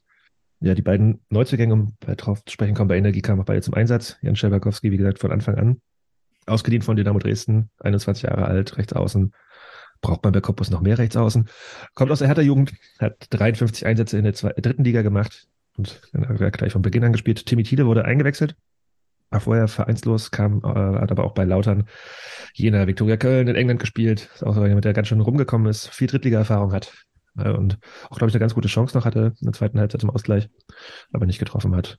Ja, bei Luckenwalde ähm, sind zwei Neuzugänge gekommen. Steve Ziska von, aus der Klinik, 20 Jahre alt, offensiver Mittelfeldspieler und Simon Gollnack von der zweiten vom FC Magdeburg, 21 Jahre alter Mittelstürmer. Mal gucken, wie viel die spielen werden. Oder haben sie schon gespielt? Ich weiß gar nicht. Jetzt um, gegen Koppus. Ja. Wollen wir ein bisschen über Luckenwalde reden? Und äh, ich habe, fängst du an, Nils? Wir haben es festgestellt äh, beim, beim beim Zurückdenken über unsere Folge mit Luckenwalde, dass wir dem äh, glorreichen FSV Luckenwalde noch nicht die Ehre zuteil haben kommen lassen, dass Nils einen historischen Abriss über den FSV Luckenwalde gibt. Go for it. Sehr, sehr gerne. Bevor ich vielleicht anfange, mir ist auch gefallen, dass es für mich zumindest ein Novum war, die haben jetzt in der Winterpause ihren Trikotausrüster gewechselt. Statt Adidas ist jetzt Yoma da und die haben jetzt neue Trikots. Einfach so wer, über wer, Winter. Wer macht denn das? Wer wechselt in der Winterpause seinen Ausrüster? Haben die nicht Hab ich auch noch niemand gesehen. andere Probleme? Also total kurios. Und sie waren, Achtung, noch so ein Fun Fact, der nicht witzig ist, nämlich, die waren eine Woche in der Türkei im Trainingslager. Was ist denn da los? Bezog ist das auf Luckenwalde? Ich dachte, ich dachte, ich dachte Bezug, also bei Ausbildung habe ich auch gehört, das Bezug ist auf Cottbus. Nee, Luckenwalde war. Es wurde über Luckenwalde gesagt. Ob es stimmt, weiß ich nicht, ehrlich gesagt. Ich habe es auch nicht verifiziert. Man müsste es nochmal gegenchecken. Ich habe mich maximal gewundert über diese Aussage und wahrscheinlich war es wirklich Cottbus, aber es wurde in einem Atemzug mit diesem Trikots gesagt und die Trikots waren ja wirklich neu. Das ist ja jetzt verbrieft. Sorry, Nils, gerne weiter im Text. Wir sind ja auch nicht hier da, um Fakten zu verbreiten, sondern um historische. sondern Meinungen. ja, der, der FSV Luckenwalde hatte ähnlich wie die BSG Chemie eine Reihe an Vorgängervereinen. Aber zurückzuführen ist das Ganze praktisch am 1. Januar 1906. Dann schlossen sich nämlich mehrere Männerturnvereine zusammen zur Luckenwalder Turnerschaft. Ähm, aber erst 1907 gab es dann auch Leichtathletik, Handball und Fußball als Abteilung im Verein. Und das Interessante hierbei ist, dass der Mitgliederzuwachs so rapide war, dass beispielsweise bis 1932 insgesamt 1500 Mitglieder im Verein waren. Aber nach der Machtübernahme der Nazis, ähm, als der Verein legitimiert wurde, äh, sind sehr, sehr viele Mitglieder ausgetreten und man hat bis zum Kriegsende nicht mehr über 1000 Mitglieder erreicht. Also das ist dann so zwischen 700 und 800 gependelt, aber über 1000 gab es nie wieder. Spannend hierbei ist übrigens, dass äh, als der Verein legitimiert wurde, ein neuer Name entstanden ist, und zwar der erste Luckenwalder Sportverein. Und die haben auch neue Vereinsfarben bekommen, nämlich grün und weiß. Des Weiteren, ähm, wie es so oft war, nach Ende des Zweiten Weltkrieges wurde der Verein umbenannt und es gab eine Fusion mit dem VfB Luckenwalde und dem Luckenwalder Ballspielverein. Man blieb aber beim Namen äh, Luckenwalder Sportverein. Ähm, nach nur einem halben Jahr wurde die Fusion aber rückgängig gemacht und die insgesamt drei Vereine wurden in Luckenwalder SV Nord, West und Süd jeweils umbenannt. Also es gab in Luckenwalde, ich weiß nicht, ob es damals so viel größer war, aber es gab drei Vereine nach Himmelsrichtung benannt auch ein lustiger Fun Fact. Ähm, 1950 dann, als ja praktisch der DDR-Fußball so richtig begann, war aus der aus dem SV Luckenwalde Nord ist die BSG Fortschritt entstanden und hatte den Träger mit der IG Konsum. Ähm, 1963 dann wiederum ist die BSG Fortschritt mit der BSG Motor zum TSV Luckenwalde äh, fusioniert und hat auch ein Jahr DDR-Liga gespielt, sind aber sofort abgestiegen und haben bis 1990 nur Bezirksliga gespielt. Ist das quasi auch das Gründungsjahr vom FSV Luckenwalde 63, das, also diese Fusion dann auch der. Genau, darauf wird sich bezogen, Mhm. aber man hieß damals halt Ton- und Sportverein Luckenwalde. Dann gab es natürlich im Zuge der Wiedervereinigung die Auflösung des Ton- und Sportvereins Luckenwalde und seit 10. Juli 1990 heißt man dann auch offiziell FSV 63 Luckenwalde. Ähm, man hat bis dato aber auf Landesklasse bis Landesliga gespielt. 2009 ist man aufgestiegen in die Oberliga und 2015 erstmalig in die Regionalliga. Die sind 2018 zusammen mit uns auch abgestiegen. Wie ihr bestimmt wisst, gab es auch damals das sehr, sehr schöne 15 in Luckenwalde, wo, glaube ich, Bastian auch Augenzeuge war, leider Gottes. Ähm, 2020 sind sie dann auch wieder aufgestiegen, ein Jahr nach uns, dank der Quotientenregelung, äh, weil ja Corona, etc., ihr kennt das.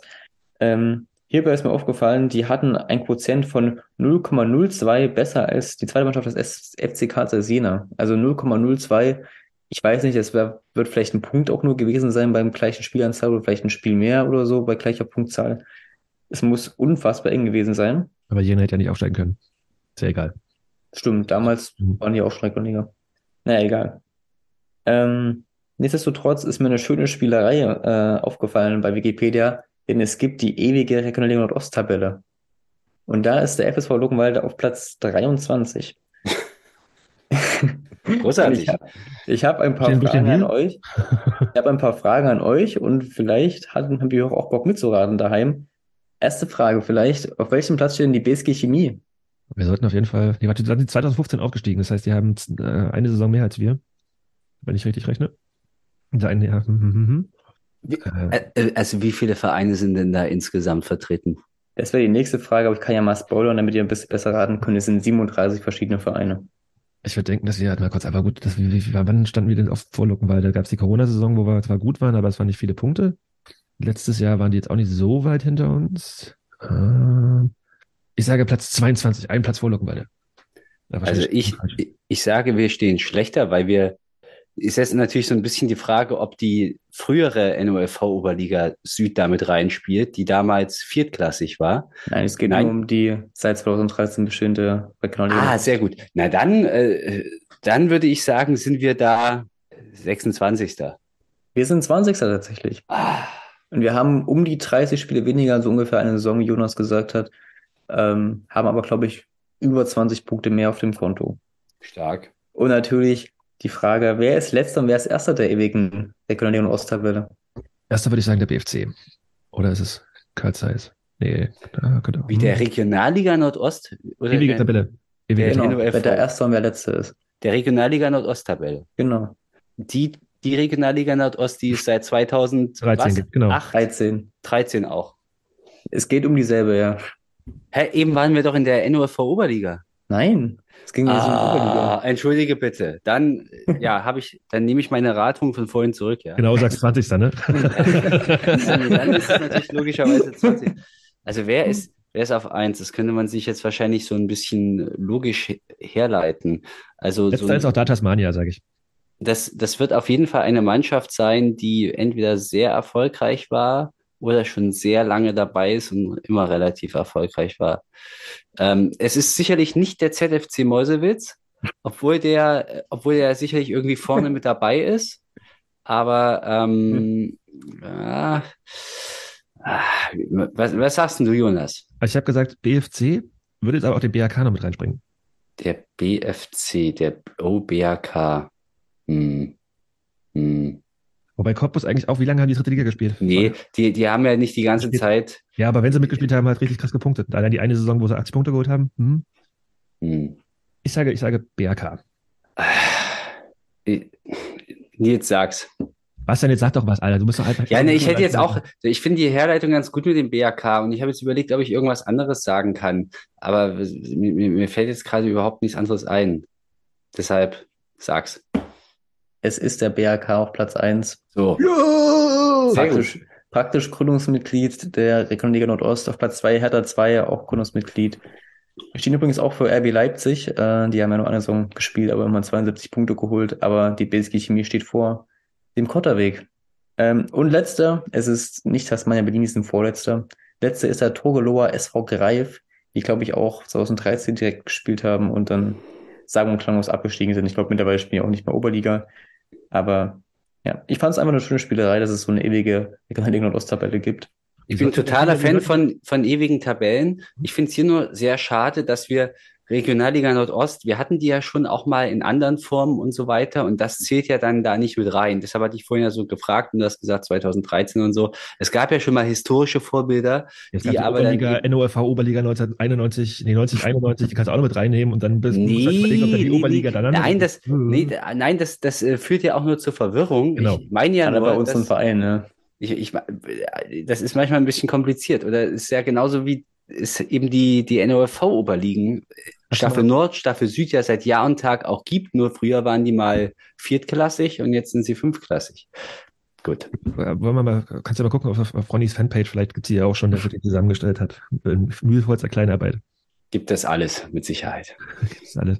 Aber wir sollten wieder mehr, mehr, mehr Ratespiele machen. Äh, Nachdem wir uns am Anfang so blamiert haben, haben wir es irgendwann komplett Ja, ja, aber wie, nur weil du jetzt hier gerade ge gewonnen hast, oder was? Na, ich habe ich hab, also, Dann machen wir das nächste Mal irgendwas, wo ich gewinne. ja. heißt der Verein Noch. 45, 46 oder 47? Gut, Nils, Auftrag an dich. Mach mal, wir brauchen wieder so ein paar niedrigschwellige Ratespiele. Jede Folge ein Quiz. Hin. Genau. Ich habe noch ein paar Worte zum bisherigen Saisonverlauf aufgeschrieben. Beispielsweise gab es den ersten Saisonsieg erst am 14. Spieltag gegen Tennis Borussia Berlin.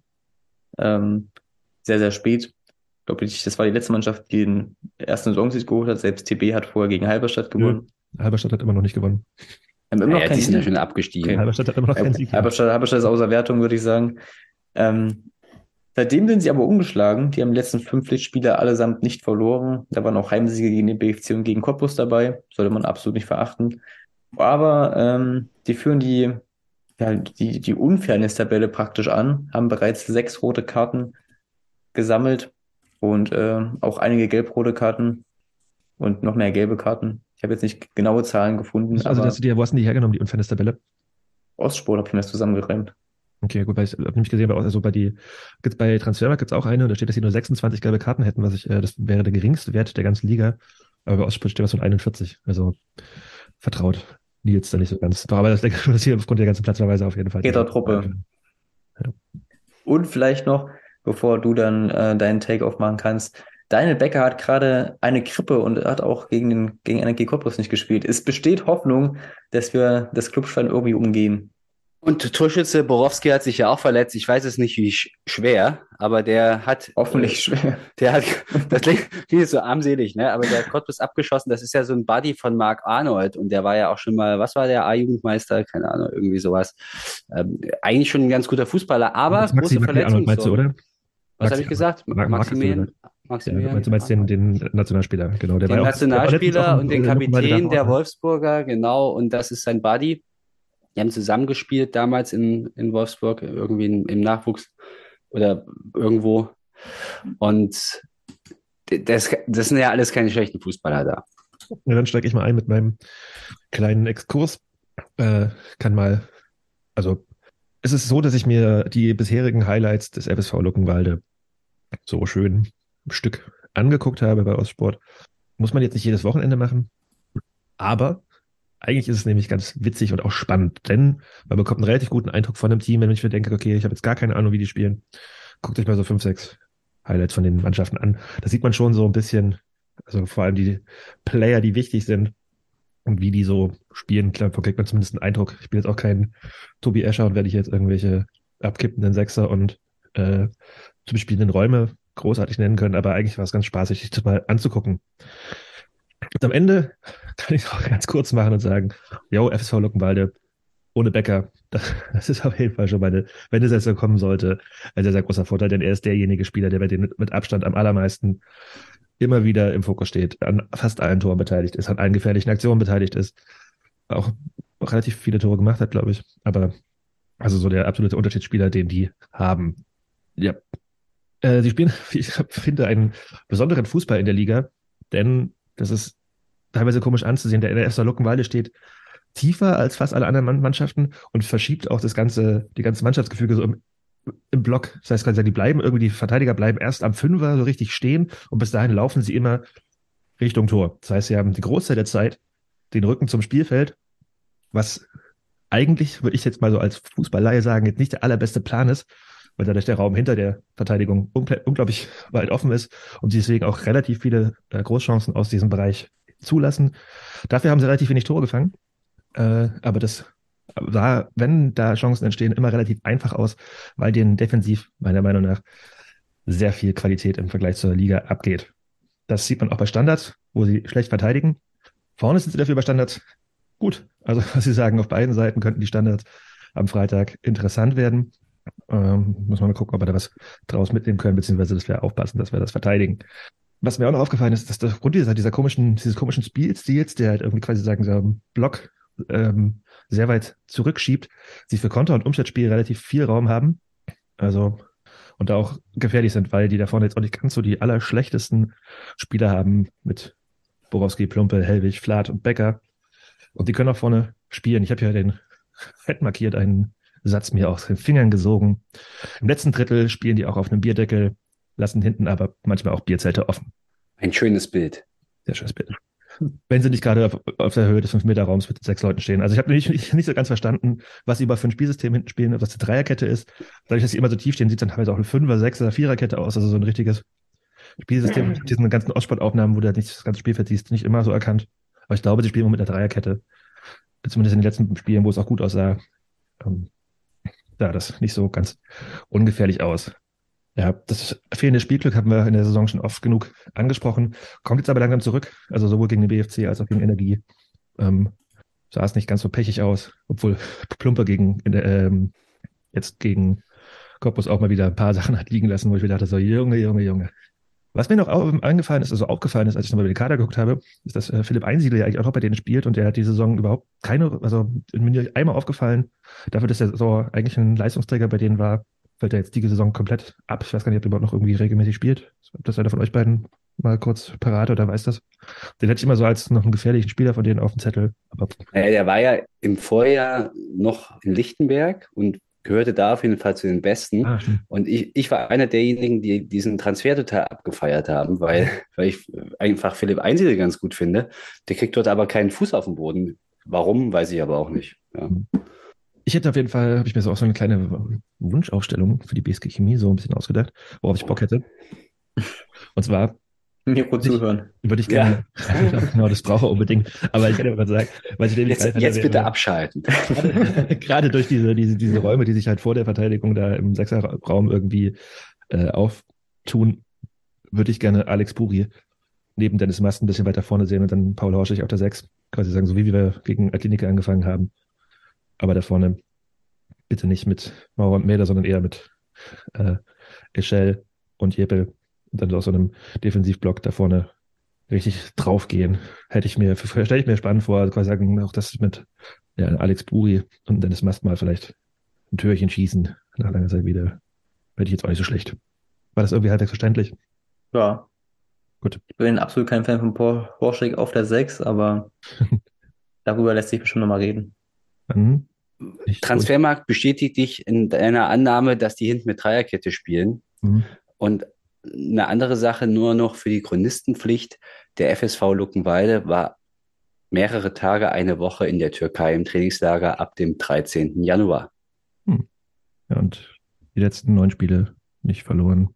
Neue Trikots, Trainingslager, Serie. Das stinkt auf jeden Fall nach einem hässlichen Spiel am Freitag. Aber, die, aber im Moment, die letzten neun Spiele erscheinen mir jetzt ein bisschen viel. Also es waren nicht ganz so viele. Also es waren fünf, fünf Ligaspiele laut Transfer. Fünf, Liga, fünf Ligaspiele nicht verloren. Reicht ja auch. Für ich habe einfach die gerade durchgescrollt, aber ja, waren auch Pokal. Ne? Reicht ja auch, weil, ja, also die haben halt TB weggehauen und Cottbus weggehauen, okay. Also weggehauen in Anführungszeichen, aber die musste ja erstmal besiegen, beide. Die hatten ja mal gegen Hertha noch verloren zwischendrin. Oder war das ein Testspiel? Nee, ach, gut, Bei Hertha haben sie verloren. Ja. Das war das, das letzte Spiel am 4.11. Dann habe ich das, glaube ich, übersehen wo es diese Negativserie quasi noch gab. Mhm. Und danach ging es ein bisschen aufwärts. aber was so richtig ja auch keiner erklären kann. Also für, für Außenstehende ist es nicht begreiflich, warum die jetzt oder wie die den Schalter umgelegt haben, was die jetzt anders machen. Ob die jetzt einfach mehr Selbstbewusstsein haben, dass sie jetzt einfach das Tor treffen, was sie vorher ja nicht getan haben. Tja, wird sicherlich nicht einfach. Wie immer gegen Luckenwalde. Jo, machen wir noch Mädchentipps. Oder machen wir noch Kicktipp? Nils, hast du wieder gewonnen. Ich war da ganz weit weg. Also, ich war diese Woche das TB der Kicktipp-Runde. Ich glaube, Bastian hat auch nicht so gut abgeschnitten, aber ich schau mal rein. Wir können lieber, lieber einmal zehn Punkte als zehnmal ein Punkt oder was. Weiß ich nicht. Wir können ja auf jeden Fall mal wieder die ehren, die äh, sich genau. verdient haben. Beispielsweise spielt die ersten zehn. Können die ersten drei machen mal wieder und Max rauslassen vielleicht. Cortex ist Spieltagssieger, ist damit auf Platz zwei gerückt. Max immer noch auf Platz eins, hat aber jetzt einige Punkte verloren an, an Vorsprung. Ausi ist auf Platz drei und dann muss ich mal gucken, Bastian ist auf Platz 18 abgerutscht, von Platz 10 auf Platz 18. Hat nur zehn Punkte gemacht, wie du gerade schon gesagt hast. Ähm, und dann bin ich auf Platz 38, auch sechs Plätze abgerutscht mit nur acht Punkten den Spieltag. Punktgleich mit Tasmane. Das ist wahrscheinlich sogar, ja, das größte Ärgernis für mich. Jonas auf Platz 45 mit zwölf Punkten an neun Plätze gut gemacht. Und Lochi auch sieben Plätze gut gemacht mit 14 Punkten auf Platz 52. Also ihr habt alle besser getippt als ich. Aber das werde ich nicht auf mir sitzen lassen. Ja, wir werden sehen am Wochenende wieder. Nächste Woche gucken wir mal drauf. Äh, Medien. Gerne, gerne. Mach gerne du, Nils. Oder mach was ja mal, der Nils hat gerade ganz lange geredet. Du hast irgendwas gesagt hier, komm. Ich empfehle die Dokumentation im MDR.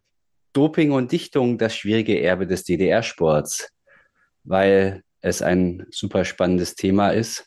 Und ähm, ja, da auch schon viel diskutiert und geschrieben wurde, aber immer noch nicht alles aufgearbeitet ist, so wie man es sich vielleicht gerne wünscht. Ich finde es faszinierend, weil auch da viele, ganz viele Untiefen drin stecken und viele Schattierungen.